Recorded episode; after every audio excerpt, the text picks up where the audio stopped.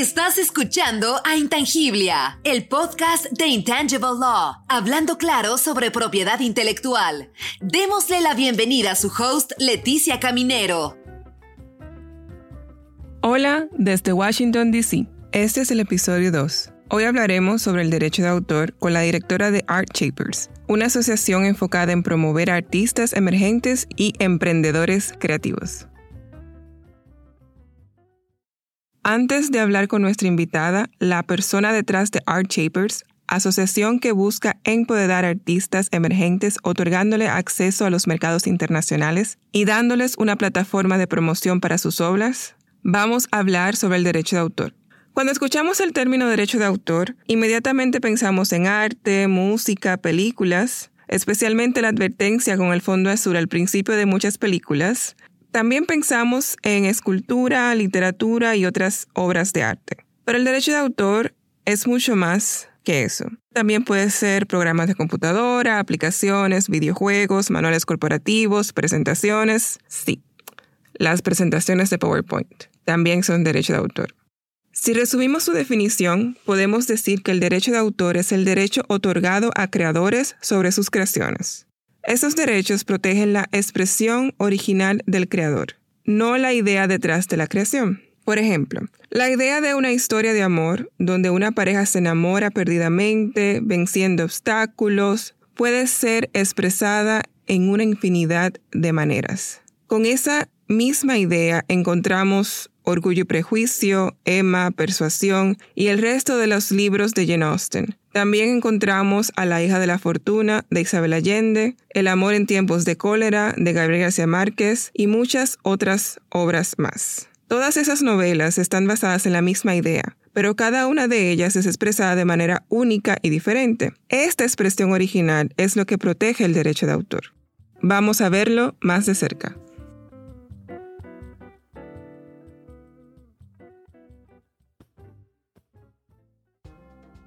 Aquí algunas cosas que debes saber sobre el derecho de autor. El derecho de autor nace cuando nace la expresión. El registro no es obligatorio para la protección. Sin embargo, siempre es aconsejable registrarlo. El registro puede servir como prueba de autoría y en algunos países es requisito para realizar ciertos procesos legales.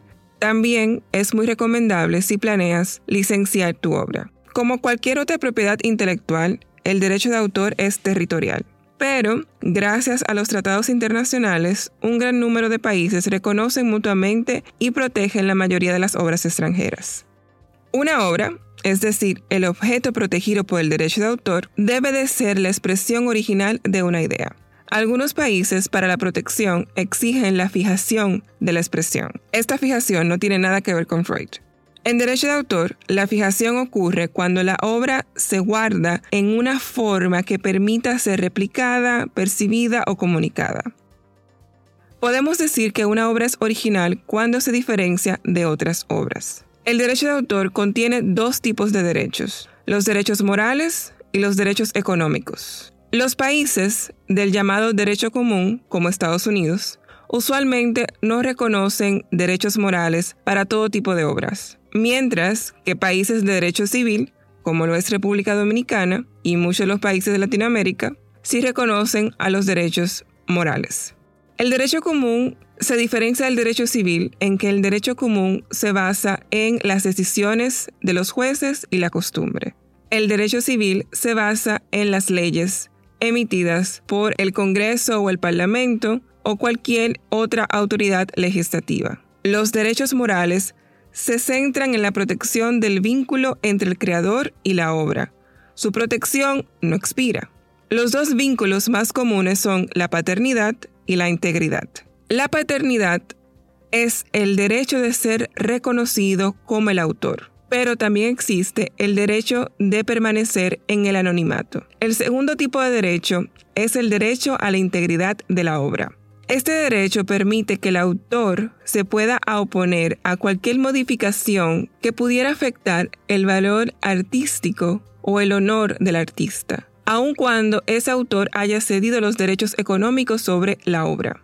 Hablando de derechos económicos, los derechos económicos o patrimoniales son los derechos de uso exclusivo en el comercio. Dentro de esos tenemos el derecho de reproducir la obra, es decir, hacer copias. Distribuir, difundir, traducir, adaptar y cualquier otro uso que se le pueda dar en el comercio. El periodo de protección de una obra de derecho de autor en algunos casos puede ser un poco difícil de establecer. La regla básica suele ser que los derechos económicos son válidos por toda la vida del autor más 50 años después de su muerte. Pero fácilmente encontramos plazos de 70, 75 años y hasta más luego de la muerte del autor. Algunas obras en algunos países pueden tener un plazo diferente. Por ejemplo, en ciertos países, las obras fotográficas, los programas de computadora y obras audiovisuales pueden ser protegidas de 50, 70, 75 años contados a partir del momento de su creación o de su primera publicación. Es importante consultar la legislación nacional para saber con exactitud el plazo de cada tipo de obra. Similar a lo que hablamos en el episodio anterior sobre las patentes, hay diferentes actores en el derecho de autor. Uno es el autor que crea la obra y el otro es el propietario, que posee el derecho económico de esa obra. Pueden ser la misma persona, un grupo de personas o diferentes personas u organizaciones. Algunas obras tienen una dinámica más compleja. Así que ya saben, el derecho de autor es el derecho exclusivo que se otorga a una expresión original. Vamos a aprender más sobre ese tema con nuestra invitada. Intangiblia, el podcast de Intangible Law, hablando claro sobre propiedad intelectual. Hoy tenemos el gran placer de hablar con la creadora y directora de Art Shapers.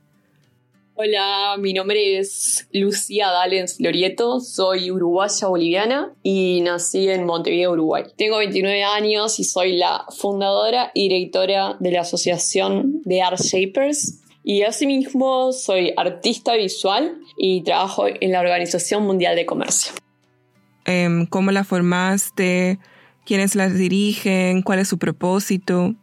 Art Shapers busca promover artistas y emprendedores creativos emergentes a nivel internacional a través de exhibiciones de arte y espacios urbanos públicos basados en los Objetivos de Desarrollo Sostenible de la Agenda 2030. Se formó como resultado de un proyecto para el Foro Público 2018 de la Organización Mundial de Comercio en Ginebra, Suiza. La primera muestra fue sobre la mujer latinoamericana en el comercio internacional, donde participaron 15 fotógrafos emergentes de la región con un número total de 42 fotografías. Actualmente manejamos eh, en All Shapers un equipo de seis personas de distintas partes del mundo. El foro público es el evento de la Organización Mundial del Comercio en el cual abre sus puertas para que el público interactúe y conozca los últimos desarrollos en el comercio internacional. Aquí participan personas de todas partes del mundo y se reúnen una vez al año. ¿Qué has aprendido sobre esta organización, sus colaboradores y los artistas? Las mejores experiencias que he tenido gracias a Art Shapers han sido la de exponer en la Organización Mundial de Comercio, como lo dije anteriormente, eh, así como también en el Palacio Legislativo de Uruguay, donde pude compartir el trabajo con diversas personas y a la vez dar a conocer el talento de los mismos artistas a nivel internacional. Mediante esta asociación eh, he aprendido muchísimo desde el punto de vista organizacional y gestión de proyectos, así como eh, a través de poder presenciar el impacto del arte en la sociedad, a través de las reacciones que hemos generado en la audiencia con nuestras exhibiciones. El arte es una poderosa herramienta de comunicación, sin duda, con la cual eh, se puede generar un gran impacto positivo.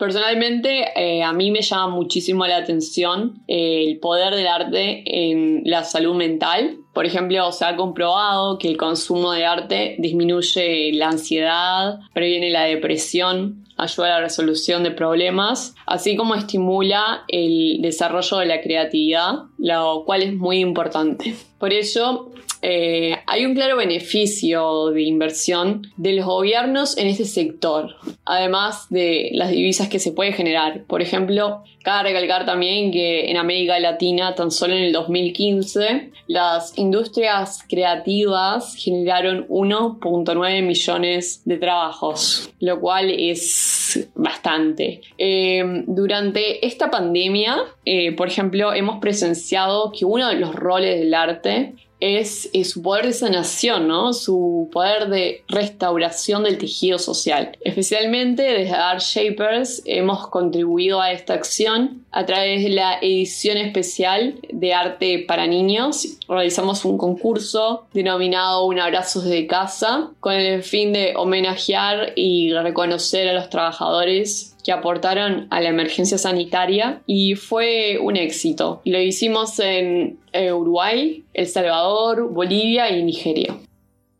También eh, aprovecho ahora en este espacio que me dieron que mm, generalmente estamos acostumbrados a una sociedad que está basada en la productividad. Es una cultura de burnout, como le explica, por ejemplo, Ariana Huffington en su obra de Free. Sin embargo, este, lo que no nos estamos dando cuenta es que los humanos tendemos a ser más productivos cuando nos sentimos bien y tenemos espacio de ocio, de expansión creativa, tal como lo ofrece el arte. Entonces, cada individuo eh, diseña y ejecuta un estilo de vida. Sin embargo, eh, lo que sucede es que muchos de ellos terminan perdidos en la traducción, ¿no? Y con esto digo que dejan a un lado el nivel más importante o la base eh, del bienestar humano, del día a día, como por ejemplo ser, comer bien, ejercitarse, dormir bien, consumir cultura y relacionarse. Y con ello hago nuevamente un énfasis en el papel del arte que, que tiene en la sociedad. Y por eso quiero eh, aprovechar y hacer un llamado a reconectarse con el ser creativo que todos tenemos y que si aún creen que no está despierto, que lo hagan porque les aseguro que su calidad de vida va a mejorar. Entonces el arte nos sana, nos nutre y nos mantiene o tiene el gran potencial de mantenernos. ¿Nos puedes explicar un poco más cómo Art Shapers asiste a los artistas? ¿Cuál es su conexión con la propiedad intelectual? Desde Art Shapers se busca asistir a los artistas exhibiendo su trabajo en espacios internacionales de prestigio, conectándolos con compradores y en temas de propiedad intelectual buscamos que se prevé la existencia de los derechos de autor sobre sus creaciones con el objeto de reclamar su protección frente a terceros. Aparte de ayudarlos a ingresar al mercado internacional, también los ayudan a gestionar la protección de sus obras.